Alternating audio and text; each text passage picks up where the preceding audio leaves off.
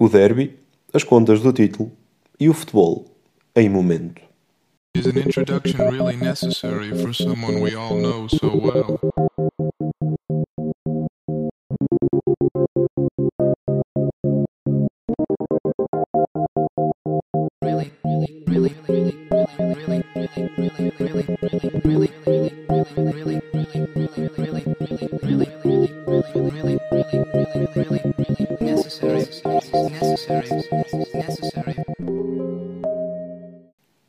Semana de emoções fortes no futebol português, desde o último domingo.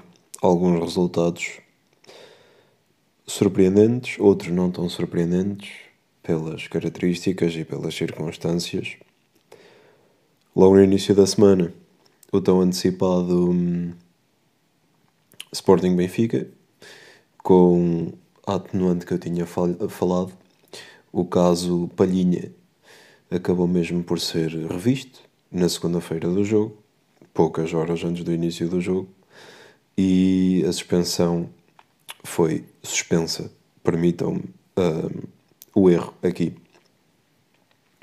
O que é que sucede? Palhinha foi chamado ao jogo e pôde disputar o jogo, mas Ruben Amorim manteve aquilo que tinha dito.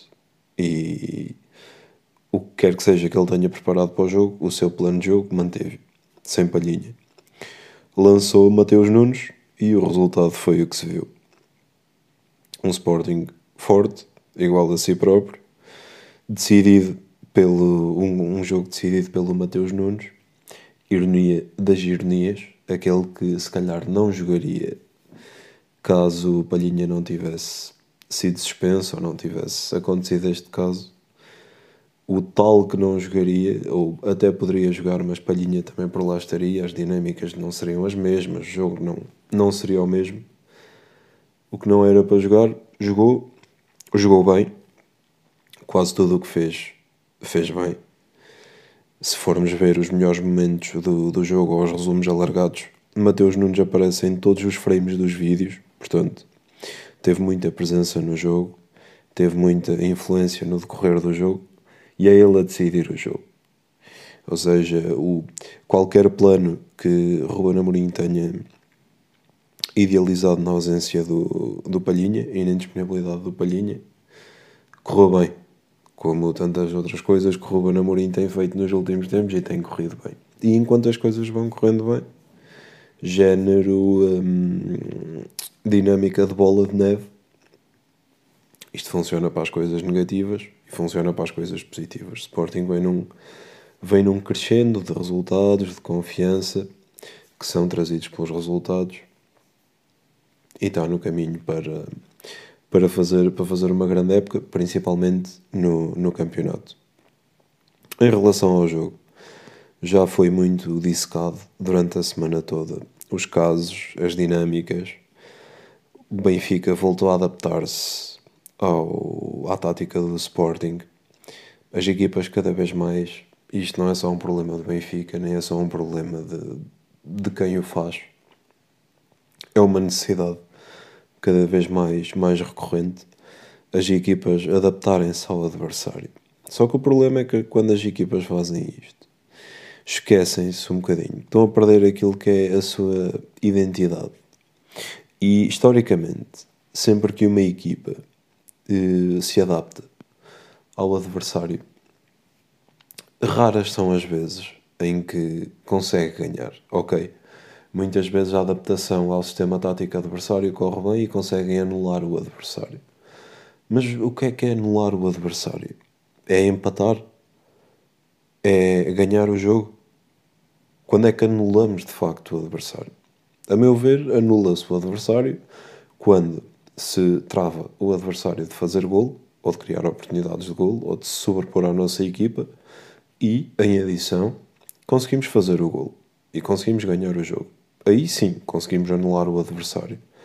Porque se estamos a mudar só as táticas e as, e as dinâmicas para segurar um empate, ou para estarmos mais próximos de não perder, aumentarmos as probabilidades de não perder, acho que mais vale manter-nos fiéis às, à nossa identidade, aos nossos, às nossas dinâmicas e, e, avançar para o jogo e fazer de, das nossas falo como uma equipa que estivesse para se adaptar ou não ao seu adversário. Falo na, na perspectiva de, de, treinador.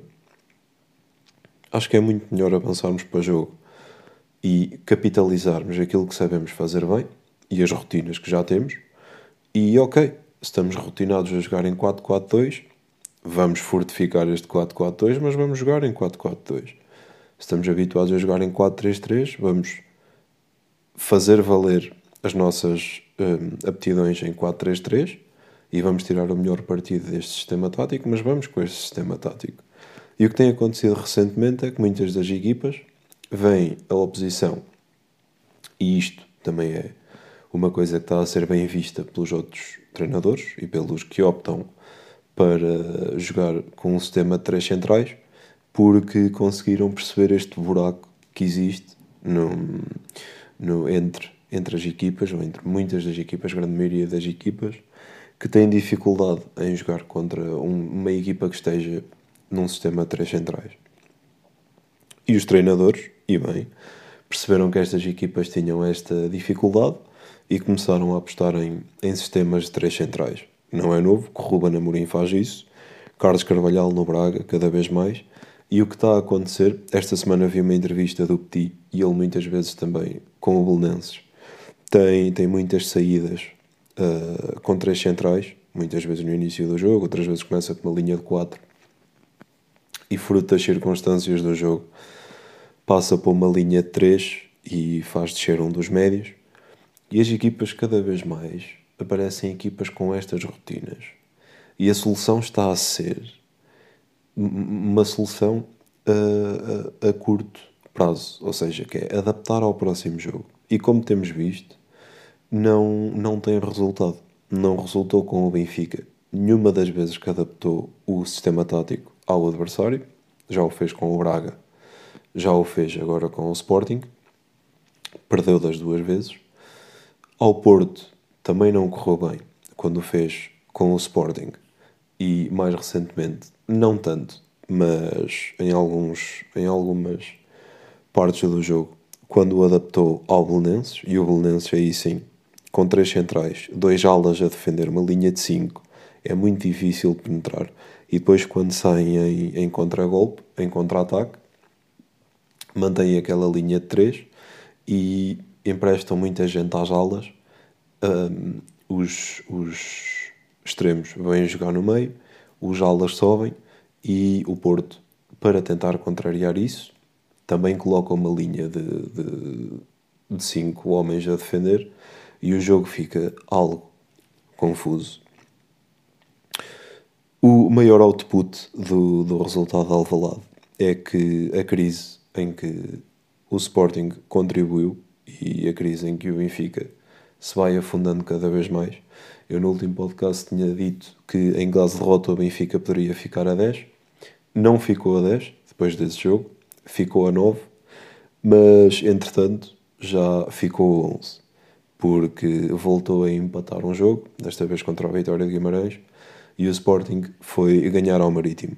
E conseguiu redimir-se da derrota que tinha lá tido para, para a Taça de Portugal.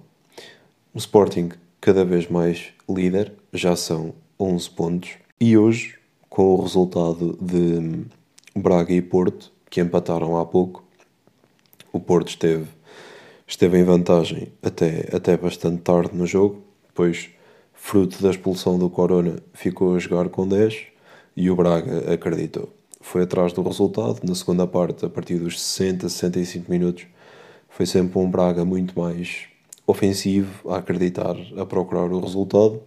Acaba por aparecer o primeiro gol e depois o segundo já é marcado quando o Porto já está em esforço, quando já está a defender com muitos homens, quando já está encostado às linhas e o Braga já no tempo de compensação acaba por fazer o, o empate.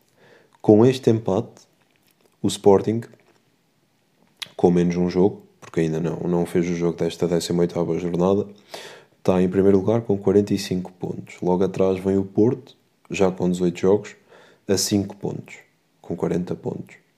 Ou seja, se o Sporting ganhar este próximo jogo, faz 48 pontos, fica a 8 pontos do segundo lugar. com 16 jornadas para, para serem ainda disputadas. É verdade que falta muitos pontos, mas 8 pontos com 16 jornadas para jogar é um, é um fosso. É um fosso e não esqueçamos que numa destas próximas jornadas vamos ter duelo entre primeiro e, entre primeiro e segundo classificado, entre Sporting e Porto. E esse jogo, sim, pode decidir muito do que poderá ser o campeonato até ao fim, porque é ponto assente que o Sporting só tem o campeonato para se preocupar. Joga de, de, de 4 em 4 dias ou de 7 em 7 dias, dependendo da calendarização, e é a única competição em que, em que está neste momento. Portanto, vai ter mais que tempo para preparar os jogos, vai ter mais que tempo para recuperar, e salvo algum surto de Covid, algum surto de lesões na equipa, se bem que o que mais assusta são os surtos de Covid, porque de uma vez, ou no espaço de poucos dias, podem retirar imensos jogadores uh, que de momento têm sido, têm sido fundamentais para, para os resultados do Sporting. Mas salvo estas situações, um Sporting fresco, com capacidade para preparar todos os jogos do nosso campeonato, em que maior parte dos jogos, em que maior parte dos jogos que oferecem uma dificuldade mais elevada, em teoria, e aqui falo, posso só falar daqueles dos seis primeiros, que neste momento, à exceção de Sporting, são Porto, Braga, Benfica, Passo de Ferreira e Vitória de Guimarães. À exceção destes, o Sporting pode preparar os outros jogos com a maior, com o maior desconfortos e, teoricamente, estará em vantagem pelo futebol que tem, que tem, que tem mostrado. Um Sporting que já fica a 8 pontos ganhando este próximo jogo. Depois, seguido do Braga, que tem agora 37 pontos depois deste empate, e que, em caso de vitória do Sporting neste próximo, neste próximo jogo, fica a 11 pontos do primeiro lugar. Uma diferença de 11 pontos do primeiro classificado para o terceiro. E depois, em quarto e em quinto, empatados com os mesmos pontos, temos Benfica e, e Passo de Ferreira. Ambos ainda sem disputar a 18ª jornada. Ou seja, considerando que as equipas vencem os respectivos jogos e no final desta 18ª jornada todos uh, tiveram os seus jogos concluídos, teremos Sporting com 48 pontos, Porto 8 pontos atrás, com 40, Braga 11 pontos atrás do, do, do Sporting, com 37 pontos, e depois teremos também Benfica e Passo de Ferreira, 11 pontos atrás do Sporting. Com... E teremos Braga, Benfica e Passo de Ferreira empatados do terceiro ao quinto lugar com o mesmo número de pontos. Em situações, ou em situação prática, vale o que vale. Em teoria, é já uma distância muito grande para que qualquer uma das equipas, e aqui considerando apenas Porto, Braga e Benfica, por razões óbvias, que já no início do campeonato, estas eram as quatro equipas que eu apontava à vitória do campeonato. Volvidas 18 jornadas, ou 17 em algumas delas, continuo a considerar como sendo as equipas que têm mais possibilidade de lá chegar. Mas neste momento, eu diria que se tudo se mantiver, e principalmente se o outcome do, do jogo entre Porto e Sporting for um empate ou uma vitória de Sporting, praticamente fica, fica, fica arrecadado. Porque o Porto ainda tem competições europeias e a Taça de Portugal, o Benfica ainda tem competições europeias e a Taça de Portugal. O Braga, igual, também ainda tem a Taça de Portugal. Portanto, são equipas ainda com outros compromissos que não se podem dedicar só, só ao campeonato e o Sporting tem, tem essa folga um Sporting em primeiro, totalmente merecedor, mereceu vencer o derby. Hoje, o outro jogo grande da, da, da jornada do nosso campeonato, um jogo muito bem disputado. É bom ver que os jogos entre Benfica, Sporting e Porto com o Braga começam a ser grandes jogos e não falo só no relevado, falo também em termos de cobertura e em termos de, de, de espetacularidade, e disputa entre os bancos, começa já a ser difícil ir jogar a Braga. E isso é bom. Isso é muito bom, acrescenta muita coisa ao nosso campeonato. O velhinho Gaetan, com tanta história no nosso, no nosso campeonato, fez o gol do empate, deu o empate ao Braga. Um empate que pode ser importante para manter o Braga animado nesta luta entre quarto, segundo, terceiro e primeiro lugar, para manter o Braga nestas contas.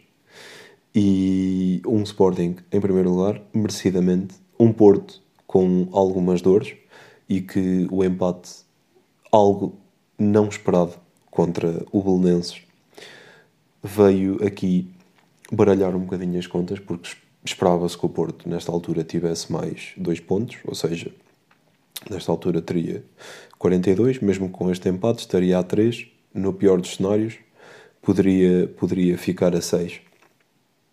Tem esse empate contra o Belenenses, no Jamor. Acaba por ter aquela situação do, do Nanu, mas quase nada contribuiu para, para o jogo em si, porque foi uma situação quase no final do jogo. Mas foi um empate não muito esperado e é um Porto que nos últimos jogos empatou 3 dos últimos 5 jogos para o campeonato e tem tido algumas dores no, naquilo que vem sendo o processo da equipa, naquilo que vem sendo um, as dinâmicas da equipa. Não se tem percebido muito bem, continua a ser um Porto bastante agressivo em toda a linha, e isso vê-se. Um Porto continua a tratar bem, ou muito bem, a bola. O Porto, desde sempre, é uma equipa que, com mais ou menos dificuldade, com melhores ou menores jogadores, joga sempre bom futebol e imprime agressividade no jogo, e isso tem estado lá. Simplesmente não tem tido ou nem a arte, nem o engenho para capitalizar as oportunidades que queria. E fruto destes três empates nos últimos cinco jogos e o Sporting nos últimos cinco jogos só empatou um, só empatou um jogo, começa a, a haver esta distância. Ainda assim, é a equipa que, pelo futebol praticado e a par do Braga, são as equipas que ainda podem um, ousar incomodar o Sporting, principalmente na tabela classificativa. Se nada se alterar, pelo menos até à 20 21 primeira jornada, começa, começam as coisas a ficar muito definidas e poderá ser o ano, passado tantos e tantos anos, que os adeptos de Sporting poderão sair à rua, devidamente equipados com as suas máscaras verdes e os seus distanciamentos, e celebrar um campeonato que cada vez mais deixa de ser uma miragem e passa a ser uma possibilidade cada vez maior. Dois ou três minutos para destacar duas ou três resultados que aconteceram lá fora. Abel Ferreira, pelo Palmeiras, disputou hoje a meia final do Campeonato do Mundo de Clubes e infelizmente perdeu contra o, os mexicanos do Tigres. Um gol de Gignac a colocar o treinador português fora da disputa da, da final do, do Campeonato do Mundo de Clubes teria sido, uma, teria sido uma, um prémio para a equipa, para o treinador poderem ter passado esta meia final e disputar a final que muito provavelmente será contra o, o Bayern de Munique. Teria sido bom. Já o ano passado tivemos o, Jorge Jesus de, de, o Flamengo de Jorge Jesus a disputar a final com o Liverpool. Este ano seria igualmente bom termos o Palmeiras da Abel Ferreira a disputar a final com o Bayern de Munique e por dois anos consecutivos termos bons treinadores portugueses com trabalhos reconhecidos a disputar jogos contra super equipas europeias.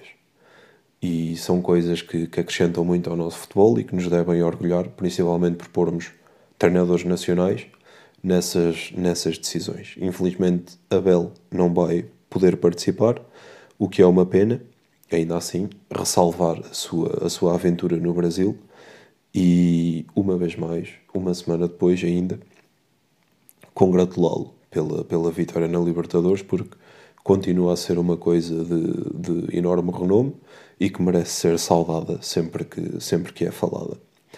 Em Inglaterra, aparentemente, temos um Manchester City que voltou a ser imparável, de alguma forma, dá a ideia que o Manchester City, a dada altura, era uma equipa adormecida ou algo apática, com muitos problemas e de repente aconteceu ali qualquer coisa, houve ali um clique qualquer, começaram a sofrer cada vez menos golos, começaram a marcar cada vez mais golos e neste momento, neste ano civil, e já vamos a 7 de fevereiro de 2021, o Manchester City é só vitórias.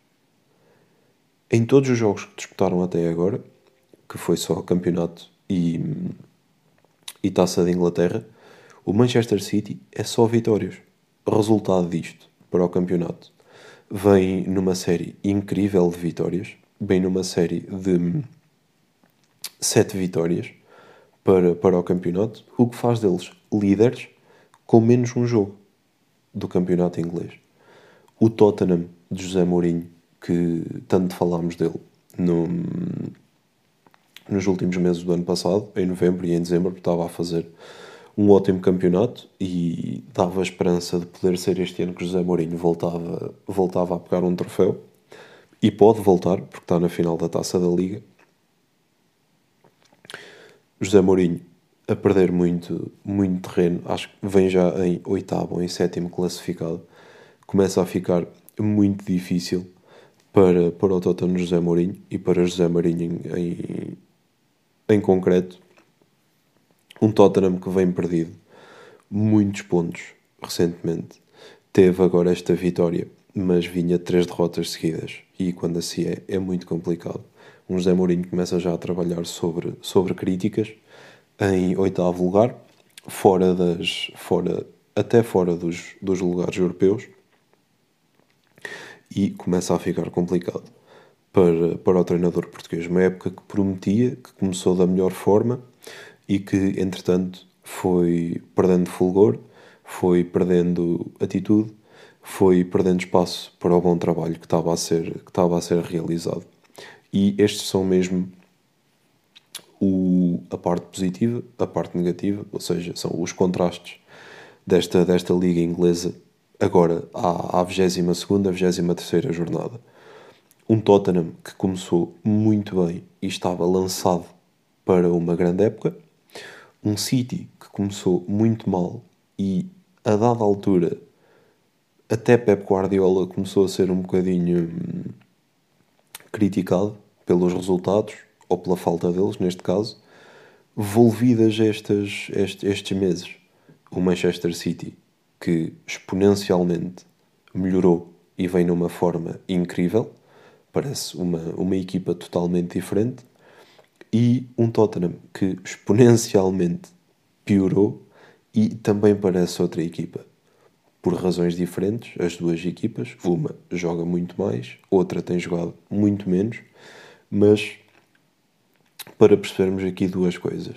Faz muita diferença quando a bola bate no poste e entra e quando a bola bate no poste e sai, e muitas vezes as equipas trabalham de forma árdua, só que a bola bate no poste e sai, e outras vezes bate no poste e entra. E a outra é, nunca podemos dizer a qualquer momento, e transpondo um bocadinho até para o nosso campeonato, porque não podemos dizer já que o Sporting vai ser campeão, porque as coisas se alteram, nunca podemos dizer que X ou Y equipa estão num grande momento, vão ser campeãs, estão lançadas. Não está à vista que o futebol, cada vez mais, e pelo ritmo, pelos jogadores, por toda a envolvência, é, são ciclos.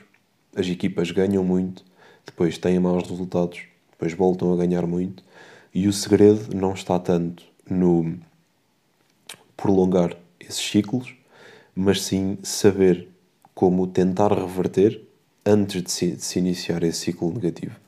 Porque claramente o Manchester City de Pep Guardiola vinha num ciclo muito negativo, começou a enfrentar a parte negativa do ciclo e Pep Guardiola e a equipa tiveram os ingredientes necessários. É claro que tem milhões à disposição, mas também não decide só, porque o dinheiro não joga e é preciso pôr esses jogadores a jogar e dizer-lhes o que é que eles têm que fazer, e nisso Guardiola é exímio. Portanto, foi um treinador e um grupo conseguiu perceber no ciclo que estava a entrar.